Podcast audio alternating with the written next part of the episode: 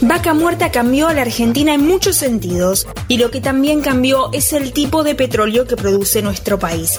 Hoy hablamos del crudo medanito, el petróleo insignia de vaca muerta que no es negro sino amarronado y que puede llevar a la Argentina a ser una potencia mundial. Alta tensión. Buenos días, buenas tardes, buenas noches, bienvenidos y bienvenidas a Alta Tensión, el podcast de interés general sobre energía. Hoy nos vamos a poner un poquitito técnicos para explicar sobre todo tres cosas. Que no hay un solo tipo de petróleo, que Argentina está cambiando el perfil de petróleo que produce y que ese cambio impacta en la refinación de combustibles y en cómo nos posicionamos como exportadores de petróleo. Empecemos por lo primero. El oro negro no siempre es negro. En las películas vemos un petróleo muy viscoso y muy oscuro, pero la verdad es que hay muchos tipos de petróleo. Todos son sustancias complejas compuestas por hidrógeno y carbono básicamente y por eso su nombre hidrocarburos pero esas combinaciones pueden resultar en arenas bituminosas, como las que hay en Canadá, que es casi una brea, o en petróleos muy livianos que parecen agua y son muy pero muy volátiles. En Argentina hay muchos tipos de petróleo, pero los más importantes son dos, el crudo escalante y el crudo medanito. El Escalante debe su nombre a la zona en la que se produce. Escalante es un departamento en pleno Golfo San Jorge en Chubut. Este es hoy el petróleo que más se exporta de Argentina, sobre todo porque nuestras refinerías no tienen capacidad técnica para refinar este tipo de crudo.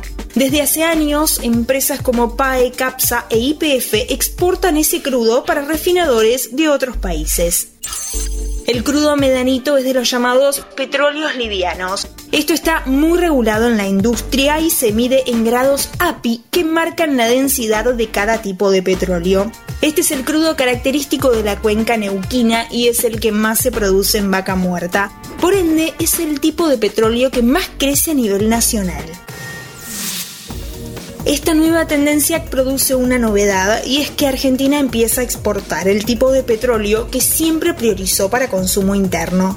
Muchas empresas como Vista, Exxon o Shell están colocando este petróleo en el resto del mundo. Se están ganando clientes y eso requiere constancia, confiabilidad y disponibilidad, además de una buena calidad del producto. El petróleo es un commodity pero como hay distintos tipos de petróleo, las refinadoras priorizan uno u otro y toman decisiones de inversión pensando en eso. Por eso es importante que si Argentina va a exportar, que sea a largo plazo, no porque alguna vez sobró como pasó durante la pandemia. Esto abre muchas oportunidades y también algunas discusiones. En octubre, en un evento en Neuquén, el consultor económico Nicolás Arceo dijo algo interesante Argentina tiene que cambiar su marco regulatorio, que actualmente está pensado para el autoabastecimiento de petróleo, y diseñar un esquema pensado en la exportación. La propuesta es clara. Exportar dará incentivos para producir más y en consecuencia tener más disponibilidad para el mercado interno. Y si llegara a faltar, generará los dólares para pagar lo que falte. El complejo petrolero hoy compone el 10% de las exportaciones argentinas. Todavía estamos lejos de los granos que representan cerca del 50%. Pero para los consultores más optimistas, el crecimiento del gas y del crudo liviano de vaca muerta podría superar al agro.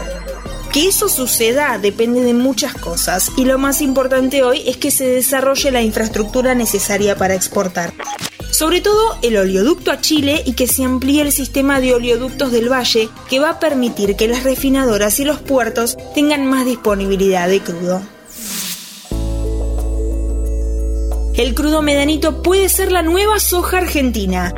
Y aunque no habría que apostar un pleno a una sola cosa, la verdad es que es una gran oportunidad. ¿Podrán? Pronto lo sabremos. Yo soy Antonella Liborio, te espero en el próximo capítulo de Alta Tensión. Descubrí algo nuevo todos los días en interésgeneral.com.ar. Spotify, Amazon Music, Apple Podcast y Google Podcast.